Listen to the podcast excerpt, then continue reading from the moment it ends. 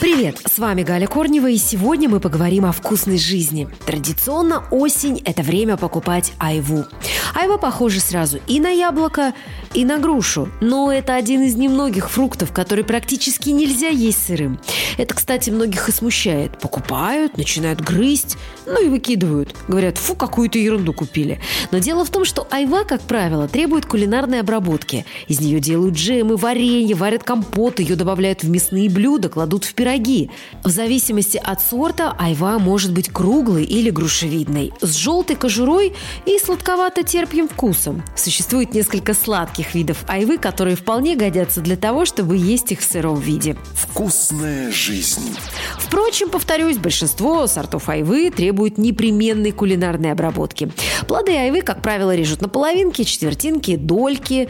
Кожу с плода снимают, семена удаляют, потому что в них содержатся ядовитые вещества. Ну а потом айву готовят всеми возможными способами. Варят варенье. Оно получается очень вкусным.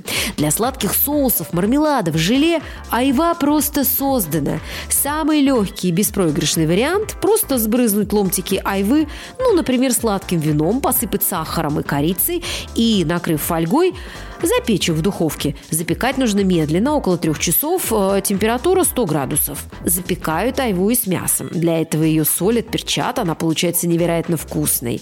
С айвой можно тушить свинину, жарить обсыпанную пряностями курицу, добавлять айву в суп.